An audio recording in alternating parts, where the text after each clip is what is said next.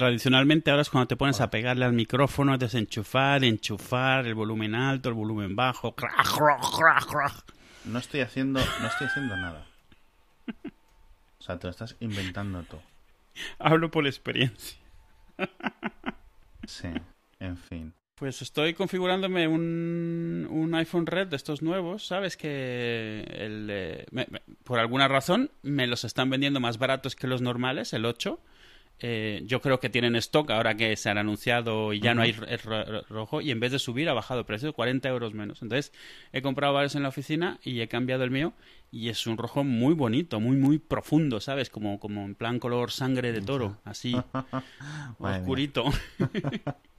Hostia, tú. O sea, ¿qué, qué, compras? ¿Como 30, 40 móviles o 50 o qué? Sí, sí, sí, normalmente. Lo que pasa es que, eso, cuando renovamos, pues en plan, renovar los de la primera mitad del año. Entonces Ya. compramos pues, 30. Y, pero a mí, a mí los rojos me gustan mucho, tío. A mí, me- a mí me gustan bastante. Yo el- solo hemos tenido un rojo aquí antes, que es, fue el 7, que se lo regalé a Itzel de cumpleaños, es el que uso ahora todavía. Y me gustaba bastante, y algo que me di cuenta con este otro, que no me había dado cuenta por alguna razón, es que Red, aunque siempre son rojos, no es un... el- el- la marca Red, digamos, la marca de esta ONG o lo que sea, la iniciativa, tiene asociado el rojo, pero no un tono de rojo específico. Pensé que era en plan el Pantone no sé qué, ese es el red de los red. Y no, por lo visto cada dispositivo tiene su tono de red. Johnny Ya, Ive ya. se sienta y vamos a ver el rojo de este año.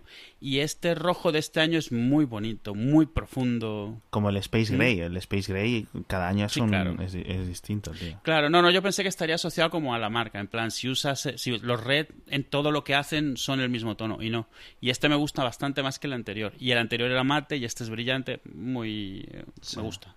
Muy profundo, como, como, como una arteria abierta, así, rojo, rojo. Sangre de toro. Piña colada. No. Piña colada. Na, na, na. ¿Qué, Tequila, qué boom, estás boom. cantando? Como Una canción, tío. No, obviamente, pero que esto es una canción de verdad. Sí. ¿Qué es esto? Los- Vamos a buscar, ¿qué es esto? ¿Qué me estás río. contando? Mira, ah, sangre de toro, carta nevada, piña colada, tequila, boom, boom. ¿No, no te suena, tío? Joder, es que a lo mejor no, no, muy... Tú cuando... Claro, Este yo creo que es después de la Macarena, tío, esta canción. No, yo, ya, eso todo me tocó lejos. Ya, ya. Ah, claro, cuando ya empezaron, como fue el boom y lo que sacaban triunfaba, estos o qué. Sí, porque no sé, es que Mm. cojones... Porque el resto son bebidas alcohólicas, pero la sangre de toro, ¿qué cojones es? Sangre de No toro. será, no será sangre de toro normal. ¿eh? sangre de toro, bebida. Ah, cóctel. Bebida. Vale, vale, vale. Cuatro partes de zumo de tomate, una parte... Ah, esto es un... eh, O sea, una parte de vodka, esto es un Bloody Mary, tío. O sea, no, no que yo sea experto en, en beber, que me, me da bastante asquete el alcohol. Pero si es licor y tienes zumo de tomate, es un Bloody Mary. Yo sé que si tiene zumo de tomate es un Bloody Mary. Y si tiene leche es un White Russian, ¿no? Algo es así. un en plan. ruso, sí, sí. No sé exacto, más, no sí. sé más. Un ruso blanco.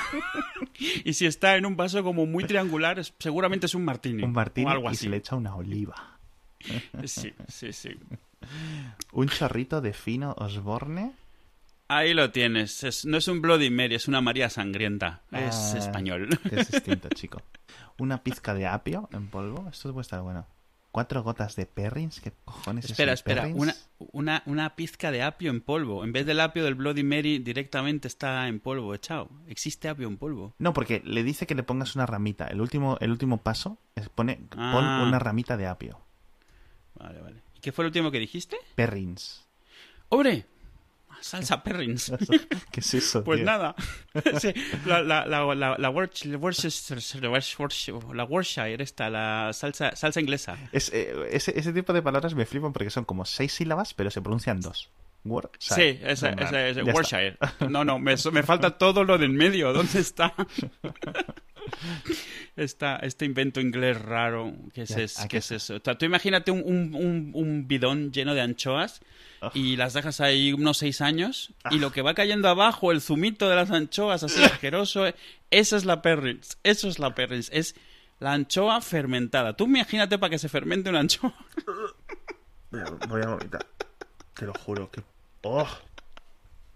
Es de estas cosas. que Bueno, cuatro ¿quién? ¿Por gotas. Yo no- pero eso, ¿para qué es? ¿Para, para darle un sabor así amargazo? No sé. No, porque bueno, eso es eso es como el como el jugo de carne, este como el Maggi. ¿Has visto ese que se, luego se echa que también es como jugo concentrado de carne? Maggi, Pero, Maggi, jo, Maggi. ¿qué es, ¿eso qué es? Como, como cuando te compras una bandeja con filetes de pollo y chupas el, el líquido que queda ahí. Cuando chupas ese, esa como esponjita que viene en las bandejas vomitar, de Poliespan, esa... A ver, hostia tú. ¿Tres, tres gotas de tabasco. Bien. ¿Pero esto, qué es? ¿Esto. ¿Esto se come con tenedor y cuchillo o cómo es esto? No, no se. O sea, la foto que tengo Es una- aquí es que, coño, eh, entiendo que se llame ese sangre de toro. Es que parece sangre de toro. Es muy oscuro, tío. Es un. Bueno, parece sangre de mamífero normal, vamos. Pero vamos. Y una cucharada Sí, de sí, zumo no, de no hay que ser, no hay que ser especista, ¿no? Puede ser de capibara, ¿eh? ¿Quién sabe? tío? Claro, ¿eh? y sal y pimienta. Y luego pone preparación. Mezclar todo en el mismo orden y servir con una ramita de apio. El apio es como para disimular que lo que te estás comiendo no es un veneno tremendo. No, claro, es que como te estás comiendo la carne, pues tiene que tener su guarnición de vegetales al lado. Todas estas bebidas, cuando las veo, me, me imagino eso. Es- Esta idea de, de, de que cuando tienes resaca tienes que seguir tomando alcohol, pero claro, tu cuerpo te está pidiendo alimento. Entonces, vamos a hacernos una bebida, una, una bebida que me alimente. sí, vamos. Y, pues, y esto, esto es el equivalente a, esa- a esas pelis donde por la mañana se meten en la batidora Ya, unas fresas, una sí. pizza, un filete Sí, y se sí. lo bebe todo. Yo no sé, pero si le echas cuatro Oh. gotas de perrins, a lo mejor aparte de resaca tienes un problema ya, tío. Ahí, ¿eh? Hostia puta, el Sí, perrin. eso. Lo que te debe quedar la lengua es diezmada.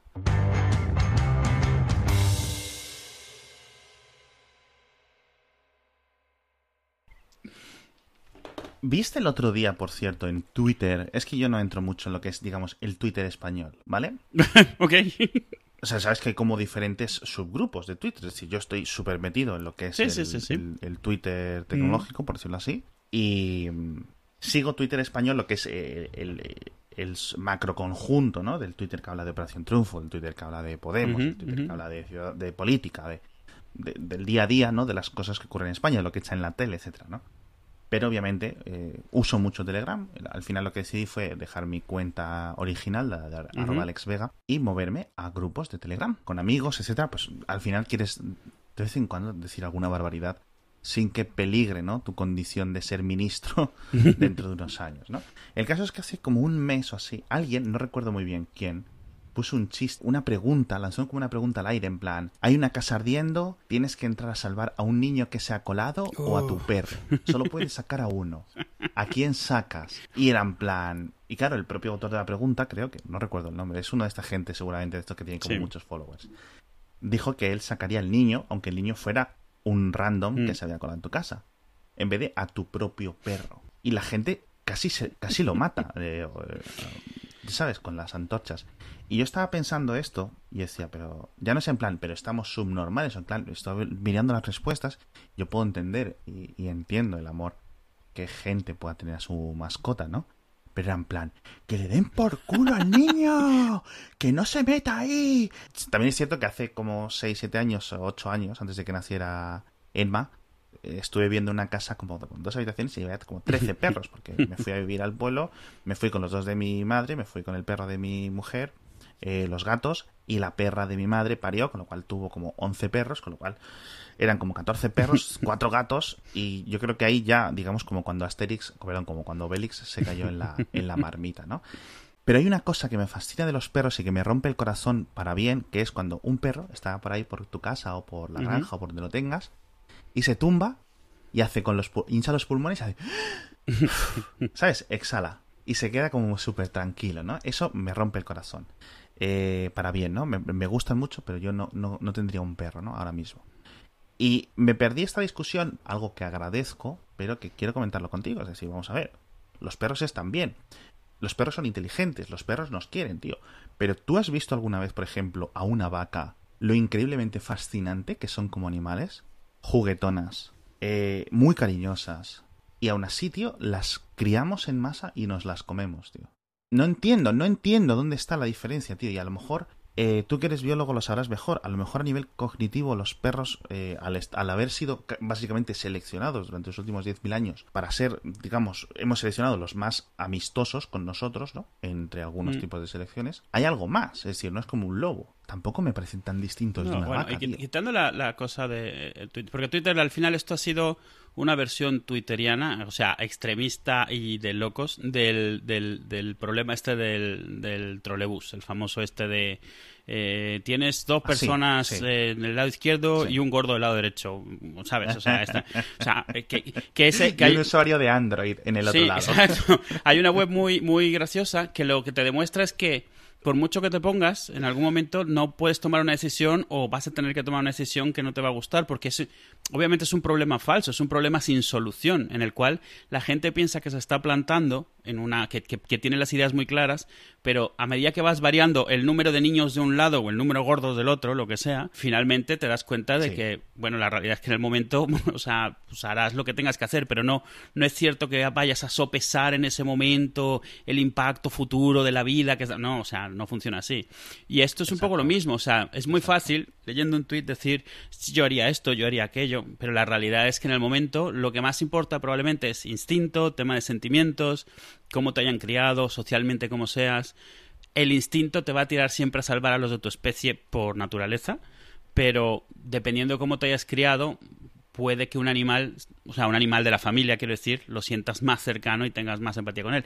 Pero la realidad es que en el momento decidirás, pues, el, el que puedas. Eso será lo que harás, y, eh, en el que no te mueras haciéndolo. Pero lo importante de esto, lo, lo que preguntas es que al final Sí, todo esto es, es, es social, es como nos han criado. O sea, hay, hay. Los perros no tienen nada inherente que te haga que no te los quieras comer. O que no. O que no los quieras usar. Deja tu comer, usar para, para cazar. Hay gente que los usa para cazar y sabe que el perro se puede morir en un momento dado por, por un animal que se defienda o lo que sea. Y sin embargo lo hacen. Y no lanzan a sus hijos a que vayan a cazar a los animales. O, o, o donde se hacen peleas de perros. Tú ves a la gente que pone peleas de perros donde quedan casi muertos y ellos dicen que los adoran y los abrazan y los besan, pero ellos los echan a que se arranquen las orejas a mordiscos. Entonces, esto es un tema, yo creo que al final lo que te enseñan, lo que aprendes, la forma en la que empatizas. Alguien que no le haría daño a un perro, pues es su forma de ser y así le han enseñado. No tiene nada que ver con el perro, tiene que ver con él.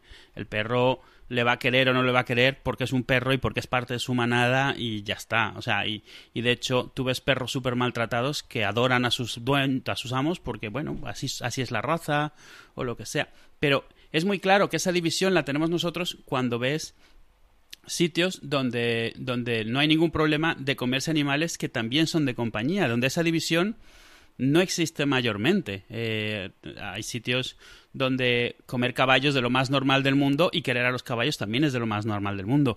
Todos los granjeros del mundo tarde o temprano se encariñan con algún animal y saben que tarde o temprano lo van a tener que destazar, probablemente. sí. O sea, yo, a mí, yo esto, lo que pasa es que a mí esta parte en particular se me quitó muy de pequeño. Mi, mi tío, bueno, el tío de mi madre tenía una granja en Portugal y una vez que los fuimos a visitar, nosotros fascinados con, con la granja, todo esto, la primera vez niños de ciudad, que la primera vez van a una granja, estábamos como locos ahí en la, en la huerta y todos los días íbamos y recogíamos los huevos y tal, frescos recién puestos, y un día vamos a buscar huevos y estaba mi tía con la chica que les ayudaba cogiendo un conejo que su nombre era Copito de Nieve para nosotros en las últimas dos semanas, una agarrándole las patas, la otra agarrándole la oreja y cortándole el cuello con un cubo debajo donde caía toda la sangre. Claro. Y era, iba a ser la comida de ese día. Y dos días antes habíamos comido conejo también, simplemente no había sido ese. Entonces, claro, en el momento es como trauma. O sea, te quedas así llorando por niños pequeños, al final de cuentas. Mi hermana no Claro. comió de ese conejo, no ayuda que además le, le plantaron la cabeza enfrente, con lo cual Ah, en el plato claro. no ayuda. Pero en mi- a mí en ese momento se me cortó un poco ese chip. O sea, no el chip de no querer a los animales, sino el chip de darte cuenta de que, o sea, una cosa es una y otra cosa es otra. O sea, o sea, no, exacto, no, no, es, eh, no es así, ¿no? Porque si no, al final de cuentas es una especie, ¿cómo le llamaban en algún libro? Es, es especismo, o sea, especiecismo, es como racismo pero con especies. O sea, los perros bien, los gatos bien, los, las ratas no bien. Ya. Bueno, o sea, Claro, y, y esto es, y esto es, la verdad que es un, ya le digo, una racionalización, eh, yo la veo totalmente lógica por parte, digamos, de los Mm. veganos. Es en plan, vamos a intentar ser, eh, tener sentido con nuestras acciones, quiero decir, ¿sabes? Claro, es eso, mentalmente eso. ¿Son como humanos o no son como humanos? Si no son como humanos, ¿qué, cómo, ¿cómo se les debe de tratar? Y ser consciente con eso. Al final de cuentas, esto que decimos de que no te comerías a un perro o no te comerías a un gato, pero sí te comerías a un cerdo que de pequeño te parece precioso, pero de grande tiene unos preciosos jamones, pues es un poco como mucho Claro. doble, triple y cuádruple rasero. Exacto. Tam- también es cierto que las razones por las que no comemos las cosas son de mil tipos y todas son inventadas en nuestra cabeza. La gente come, Ah, no, no. come insectos, pero come, come langostas. Langostas son los insectos del mar, o sea, solo que grandes. O sea, es como, bueno, vale. Todo esto viene porque durante estos días, no sé, hace poco, ha sido el Día del Amante o Día del Amor a los Perros, ¿no? En China, o no sé si es algo en chino o a nivel asiático, tío. Que es en plan, básicamente es en plan, un día de concienciación de, oye, por favor, ¿podemos dejar de comer perro? Como sociedad.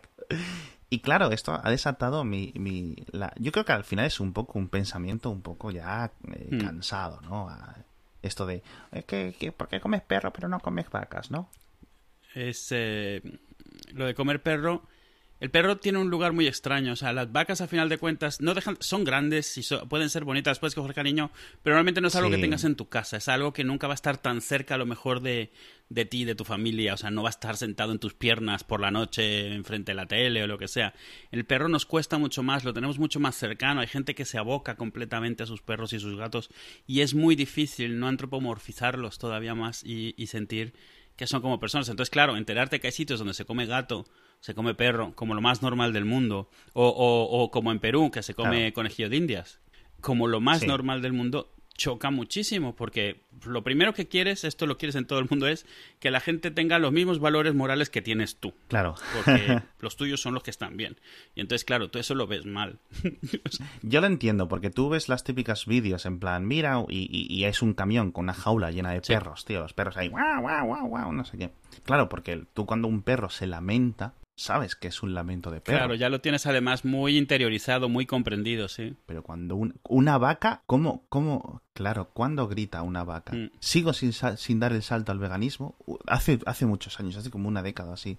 Estuve unos meses de vegano estricto. O sea, simplemente, o sea, ni huevos ni nada. Como por una prueba.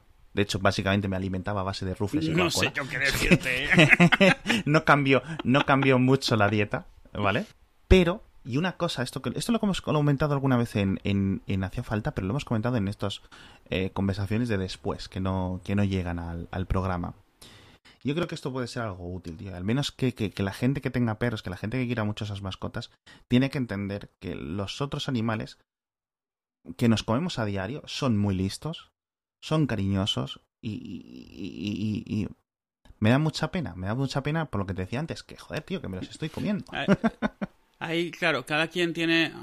decide hasta dónde racionaliza, porque al final es racionalizar, tienes mensajes conflictivos. Yo, por ejemplo, yo no tengo problema de comer carne, pero sí me parece. O sea, y no, no creo que haya un problema por el hecho de comer carne. Hay un problema por cómo es el mercado de la carne hoy en día, la cantidad de carne que se come, lo cual, de nuevo, no porque comer carne sea malo, sino porque eso provoca que se tengan que abaratar costes, que se tenga que, que, fa- que- que producir muchísimo más, con lo cual se toman un montón de atajos. Sí. Empiezas a, ¿qué es lo primero que empiezas a, a sacrificar? Pues el bienestar del animal, la, expe- o sea, la, la- la- la- la forma en la que viva, cosas de salubridad. Sí. Tú decides en tu cabeza, comer carne está bien, es una de las cosas que podemos comer. No es diferente de comer pescado, si es diferente comer zanahorias, yo qué sé yo creo que algo en lo cual todo el mundo puede estar de acuerdo es que no es necesario hacer daño o que sufra nadie al respecto, aunque sea por puro egoísmo. No te comas una carne estresada, tiene que ser mejor para ti, no te comas una carne hormonada, tiene que ser mejor para ti. Y si el precio de comer mejor carne es comer menos y el resultado neto de todo eso va a ser menos impacto medioambiental, menos sufrimiento total en el mundo, animal o humano, lo que tú quieras, Sí. O sea, incluso aunque seas alguien antivegano y todo esto, esa parte yo creo que no es difícil de, de aceptar. No, no, claro. Y además que yo creo que, eh, es decir, hay, hay un amplio espectro en el que podemos situarnos. No hace falta situarse en, el, en ninguno de los dos eh, Claro. extremos. Quiero decir, no hace falta ir a los toros, matar un perro de camino a los toros y después meterte un filetaco, ¿no? De, de ternera, un lomaco ahí buen, bueno, ¿no? Habrá quien quiera hacerlo y bueno, hay, hay, hay un poco para todos. De todas formas, yo creo que podemos concluir el tema con ¿cuál es el animal más raro que has comido tú? Yo ya desde el otro día lo de la sopa de rata, yo ya me imaginaba que iba a Sí. venir aquí varias secuelas de esto, porque al final es un tema interesante, hemos vivido en varios sitios, conoces cosas de varios sitios, Pero que no te enrolles, que digas ya, tío. A ver, a ver, a ver si te estás enrollando y ahora me vas a dejar aquí, de, de- de- me vas a soltar de pequeño, así, de, de vaginis. Yo he comido muchas cosas muy raras. Si tuviera que elegir una, elegiría el, eh, lo que aquí le llaman capibara, que es Uf. el... eh, en, en Venezuela se llama chigüire. Es el, el roedor más grande del mundo. Sí. Este roedor que es el tamaño de un, un buen perro. Sí, pero ese, Y- ese animal no es como el, el animal más de puta madre del mundo, tío. Ah, no, sí es majísimo. O Por sea, eso, o sea, quiero decir, Súper guay. Si es el animal... O sea, yo veo vídeos de capibaras que además desde hace unos años están Sí. de moda en internet. Es en plan, y es el animal... O sea, tú, por ejemplo, tienes una llama. Una llama es una hija de puta, ¿vale? Animales Bueno, sí. agresivos. Pero, tío, una, un, un- capibara, tío, eso es...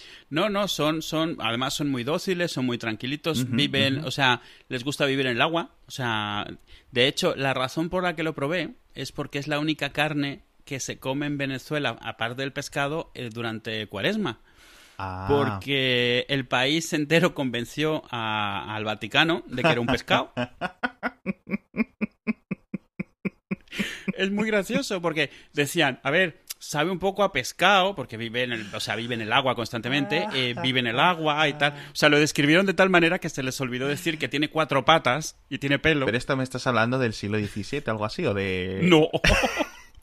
y entonces, pues se volvió una costumbre comer, o sea, comer chigüire en Semana Santa, igual que comes pescado, porque estás en, en, en cuaresma. En, Sí, en- sí, aquí en, en España es bacalao. Pues eso, pues eso. Y, y es más barato que el pescado, sobre todo en el interior del país y tal. Y bueno, está rico. Sí es cierto que sabe a pescado, sabe salado y tal. No está, ¿En serio? no está malo, pero, pero cuando me dijeron, no, no, es que es, es que no podemos comer carne de, de- Solo podemos comer carne de pescado y te dan sí, esto y tú sí. dices, vamos a ver, ¿qué es esto? Y me pongo a ver la historia y es Bueno, eso. Me encanta, me encanta, tío, me encanta. Tengo que decirlo que todo este tema relacionados con los dogmas, o sea, ya no es, ya no es todos los, los 20 minutos que íbamos comenzando. Cuando ya saltamos a los dogmas, en plan, no te lo podemos comer estos animales porque por motivos religiosos, pero colamos este perro como pez. es que me hace mucha gracia, tío. Yo lo Eh, siento. que es, es, es así. Yo he comido caballo, que lo comí por primera vez en Francia, que es un está más eh, es más común comerlo en Francia Es que en común, España. sí. Eh, como Es un 12 insulto años. común en Estados. Unidos hacia los franceses, ¿eh? Decirles come caballos. No, no, no les dicen comer ranas. Bueno, comer ranas le dicen los británicos. A los no, les dicen ranas directamente. Bueno, les dicen a los franceses sí. les dicen frogs. Sí, a los franceses. Caballo, bien. No recuerdo que fuera especialmente diferente de la ternera. He comido avestruz, también muy rica. Bueno, eh, yo creo que yo creo que avestruz es como de las cosas raras más comunes, ¿no? Sí, sí, seguro.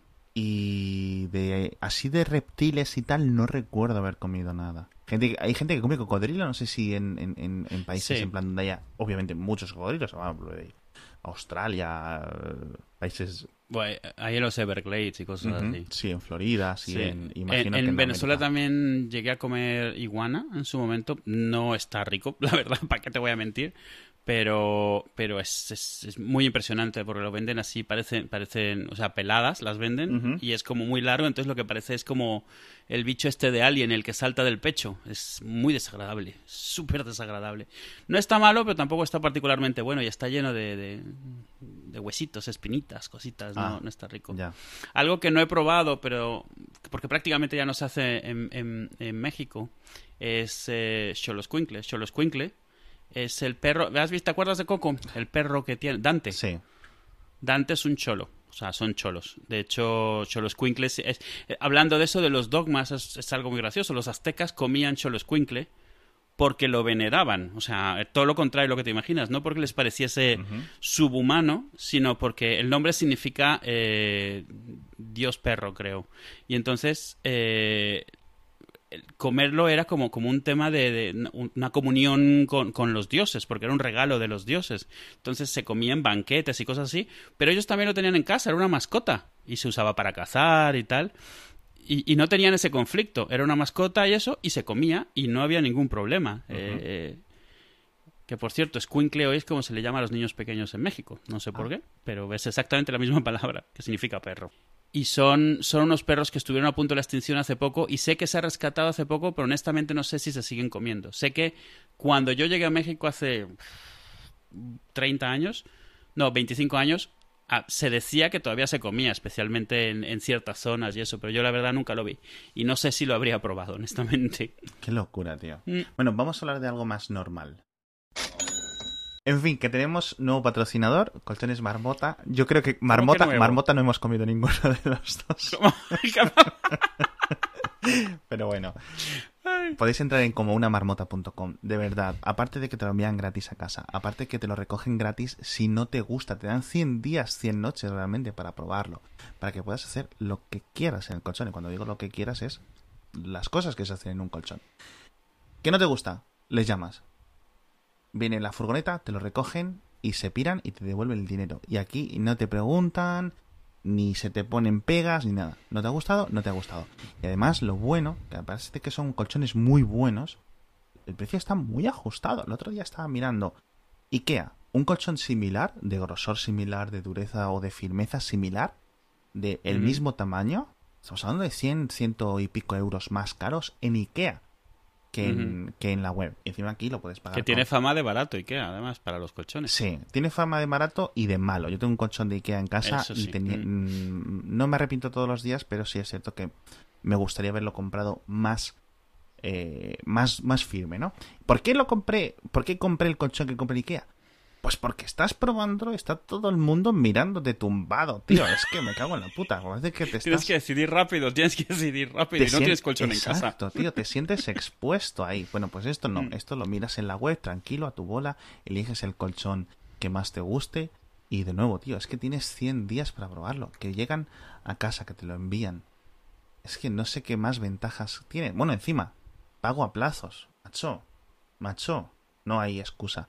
Entras en comounamarmota.com y ala, ya sabes lo Te que lo que compras ahora y tienes colchón nuevo todavía en Navidad y todavía lo puedes devolver, ¿eh? Am, se acaba de... Bueno, hace mucho calor en España. No sé, la gente de fuera, de verdad, el cambio climático, tío, me está tocando las narices bastante. El verano este aquí ha, ha empezado muy tarde y entiendo que va a acabar muy tarde, ¿no? Al final las estaciones Sí. es lo que tienen. Pero este verano, eh, quería comentar contigo todo el tema de la newsletter que hago todos los días, etcétera.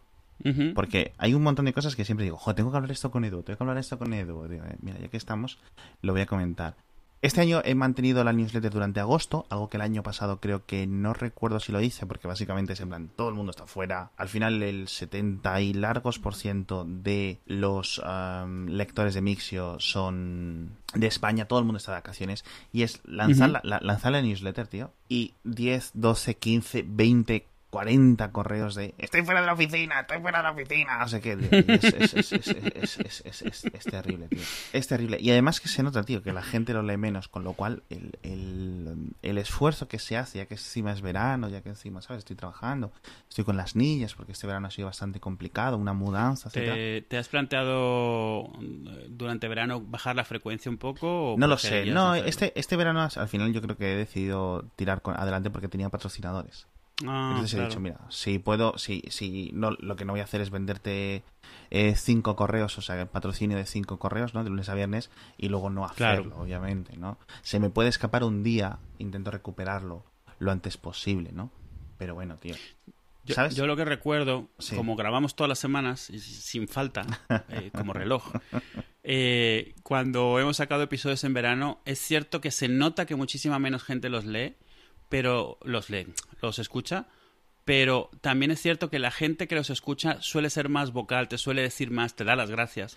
Supongo gente, gente o que lo tiene integrado en su vida y aunque vaya a vacaciones los escucha, Sí. o que ha tenido que trabajar en verano y los escucha y te lo agradecen, porque claro, como todos dan parón, Exacto. durante esa época, que se entiende por otro lado. Eso Entonces, a lo mejor una buena idea sería simplemente bajar un poco el ritmo eh, en esas épocas, que Sí. supongo que también lo entendería cualquier persona. Sí, al final sí, yo creo. Es bastante, mm, te iba a decir sufrido, pero al final es que es un trabajo, ¿no? Más eso, es un Exacto. trabajo. sí. Que por cierto, hay una. Estaba hablando antes de los autoresponders, estos rollo, tío, y una cosa que me da más rabia aún.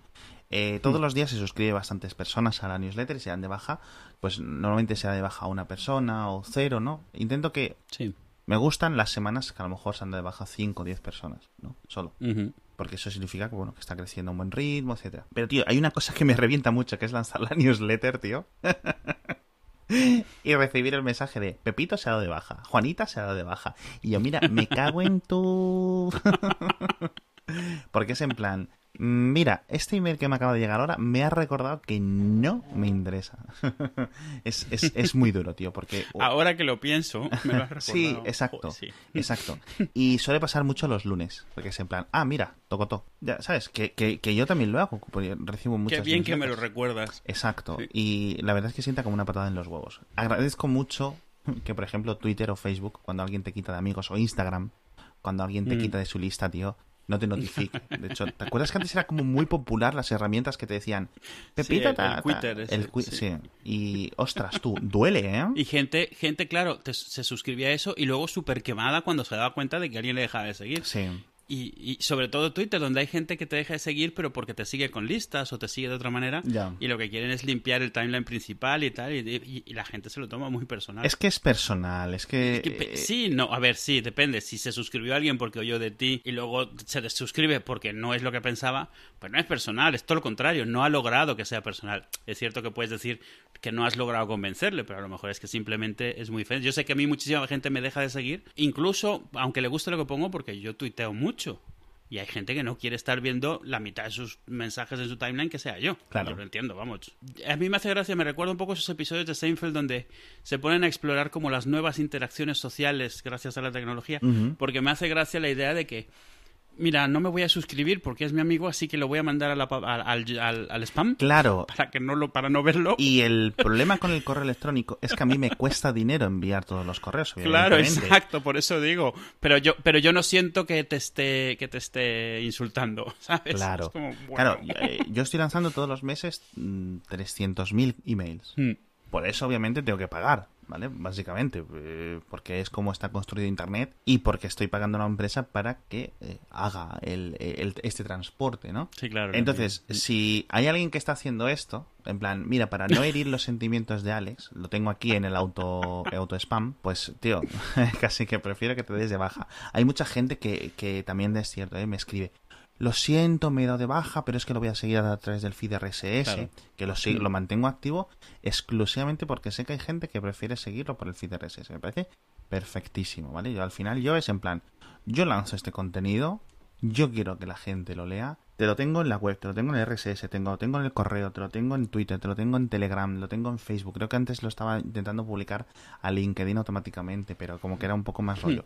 Hay muchísima gente que luego lo comparte en LinkedIn y está hablando de mí Claro, en LinkedIn. claro. Eh, porque al final tiene muchas cosas de negocios, ¿no? El, el, el boletín mío. ¿En LinkedIn no te conviene más eh, soltar las partes por separado en vez de la newsletter Claro, hay muchas cosas que me gustaría hacer.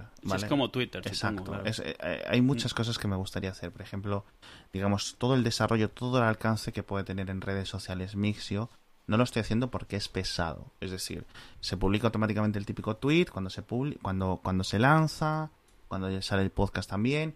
Pero más allá de eso, de vez en cuando no comparto algo relativamente importante y que se ha publicado. Hmm. Pero mm, al final es que estoy muy ocupado como para estar haciendo toda esta optimización. Entonces yo creo que a ver si hay cosas que pueda automatizar, ¿no? Que por ejemplo comente, saque pantallazos automáticamente de, de los textos de las noticias más leídas, por ejemplo, y los vaya autoenlazando en Twitter, los vaya comentando en Telegram, para que al final la gente se suscriba y al final lea la información. Yo al final ten en cuenta que no es un boletín en el que yo cuento una historia, es un boletín en el que yo recopilo información. Yo al final Claro. lo que quiero es hacer un servicio a la gente. Este servicio además gusta y gusta mucho, tío. Es muy agradecido los constantes correos que recibes de, jo, tío, muchas gracias, esto está muy bien, porque no sé qué, es un trabajazo, etcétera, etcétera, etcétera, etcétera. Empecé a hacer un pant cuando cuando volví con la newsletter hace un par de años, empecé a almacenarlos en un Trello, haciendo capturas de pantalla de todos los correos de este tipo. Y al final pasé porque era en plan absurdo, ¿no? O sea, se- me estoy tirando un poco flores, pero coño, ¿sabes? También me cuesta lo mío. Yo creo que además la gente, o sea, yo por lo que leo, la, la gente aprecia mucho que tienes muy buena capacidad de síntesis. Porque el problema últimamente, todo el mundo retuitea, repite y rebloguea las mismas noticias, a final de cuentas. Una vez que estás siguiendo suficiente cantidad de gente, vas a ver la misma noticia repetida un montonazo de veces. Claro. Si lo que realmente es quieres enterarte de lo básico, un montón de sitios lo que hacen es cada vez meter más texto, más contenido para que parezca que es como su desarrollo propio. Luego ves que todos tienen el mismo post retraducido de formas diferentes, para pero la idea es que sea un poco más largo para que salgan más banners, para que salga se vea más grande, cada quien le pone como su giro y eso, pero muy pocos están concentrados en sintetizar y además hacer esa síntesis un poco amena. Y eso yo creo que es algo muy bueno que tiene tanto Mixio, la newsletter, como el, podcast. Y a ver, es una de las cosas que yo aprecio. Yo hablo contigo todos los días, harto estoy de hablar contigo y aún así leo la, la condenada newsletter y escucho el, el podcast. Y me parece que además es justo en este tipo de cosas que, que nadie se va a enfadar por, por eso, por porque digas, mira, me parece bien lo que estás haciendo, pero ahora no me viene bien y me voy a desuscribir. O sea, creo que se está haciendo un favor mutuo a los dos, porque no hay, tú no estás pensando que tu, tu, tu, universo es más grande del que es y además puedes saber lo que haces, qué tal funciona. Si de repente algún día haces cierta opinión, te das cuenta que se desuscriben cinco, eso te ayuda a ti y le ayuda a los siguientes que se queden. No es, no es, malo. Al final, ah, por cierto, eh, esto es muy curioso porque tienes que trabajar. El tema de boletines de emails es un formato muy curioso. Primero porque entras en la casa de la gente, es decir, tú vas a su correo electrónico directamente, te metes donde hay correos de sus amigos, con lo cual tienes que ser muy respetuoso con esto, ¿no? Yo tendría que hacer más mejoras en este aspecto, por ejemplo, ser más constante en los horarios, pues si todos los días es a las 8, todos los días es a las 8, ¿no?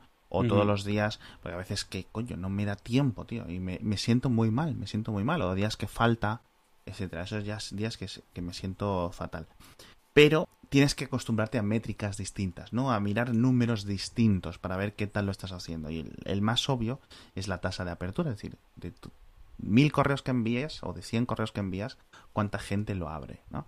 Y nunca siempre vas a saber quién, cuántas personas lo abren, porque obviamente hay un montón de cosas de privacidad claro. de los clientes que no te indican o que no puedes revelar eh, esta información o que no llega, cosa que es totalmente lícita, ¿no? Yo creo que que la privacidad es lo más importante, etcétera, pero tengo una tasa mínima del 61, 62, 65%, depende del día. Eso está muy bien comparado con lo que hay en el mercado, sobre todo siendo una cosa diaria, ¿vale?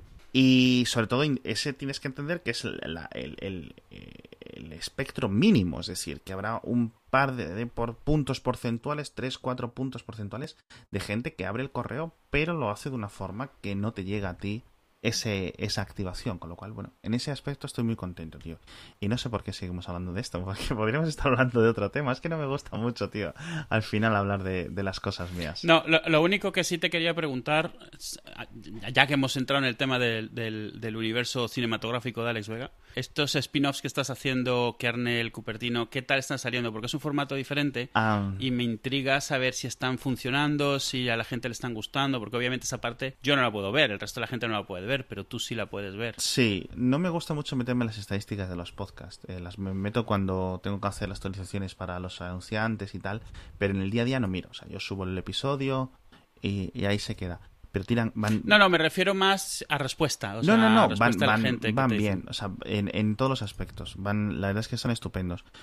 Kernel es el que llevo un poco más tiempo haciendo y ese es un poco más entrevistas la gente que no lo conozca. Y Cupertino es el que he hecho ahora nuevo, que es específicamente de Apple, que al final, claro, nosotros en Hace Falta empezamos hablando de Apple y estamos acabando hablando de carne de iguana, con lo cual pues, en 117 episodios o no sé cuántos van, pues ha habido una evolución. Entonces, toda esta falta de... No sé, no sé si cuenta como una evolución, ¿eh? Evolución, a ver, a ver, esto lo hemos comentado, evolución es movimiento. Exacto. No un movimiento hacia sitios positivos, ¿no? Una adaptación. Exacto. ¿vale? Es decir, es como la gente que considera que los humanos son más, eh, eh, han evolucionado más que los monos, no. Eh, perdón, los monos que viven hoy en día, que un chimpancé, no. Hemos evolucionado lo mismo. Por eso estamos viviendo en el 2018 ambas especies. Bueno, volviendo al tema. yo qué sé, hay que dejar las cosas claras. Ah, está bien. bueno, esto a mí me da gusto que estés haciendo, o sea, que esté funcionando esto porque, bueno, la gente no lo sabe, pero tenemos el podcast, pero en los últimos años hemos intentado y se nos han ocurrido hacer cosas muy diferentes, hemos hemos pensado grabar fuera, grabar en el coche, grabar vídeo, poner cosas en vídeo, pero claro, en, vivo, pero claro, al final no es que sea complicado, es que al final la vida se te mete delante, o sea, las horas a las que se puede hacer resulta que ya no es tan conveniente, vivimos eh, lejos el uno del otro, con lo cual es complicado. Y, y me da gusto que al final estés pudiendo hacer parte de esas cosas, aunque sea mm, por tu cuenta, y que estén funcionando, porque son muy interesantes y, y- y yo estaba seguro que a la gente le gustarían. Y oye, ver que, que está teniendo esa respuesta de alguna manera es como, Sí. me da gusto. Está muy bien porque No al, por al principio Mixi empezó a conseguir muchas más descargas que hacía falta. O sea, tardamos tardé como semanas ¿no? en superar. Porque hacía falta estaba como estancado en los 3.500, 4.000 descargas. Y estaba mirando, ahora que me has hablado de estadísticas, he entrado estamos por episodio y es en plan, o sea, cuántos temas, cuando hablamos de cosas más subnormales, tío, más gente viene. Es, es una Es cosa la que me sopa de fascina. rata. La sopa de rata ha sido un punto de inflexión como el pladur. Sea, Puto pladur. Hostia puta, tío. Bendito episodio. despídete. Despídete, hombre. Que no comáis perros, chicos. Es que, o sea, no se os tienen que decir estas cosas. Vamos a ver, resumen del episodio, para gente que no ha escuchado. Se salva al niño, no al perro. Uno, no se coma al perro. Y se intenta tampoco Vamos a pronunciarnos comer aquí. a la vaca. Pero sobre todo, no comáis capibaras. Esto para empezar. O sea, las cosas por orden. Y no, no empecéis una newsletter. Esas son, esas son la- las moralejas. Las lecciones del día de las hoy. moralejas del episodio. ¿Qué hemos aprendido en el episodio de hoy? Adiós. Adiós.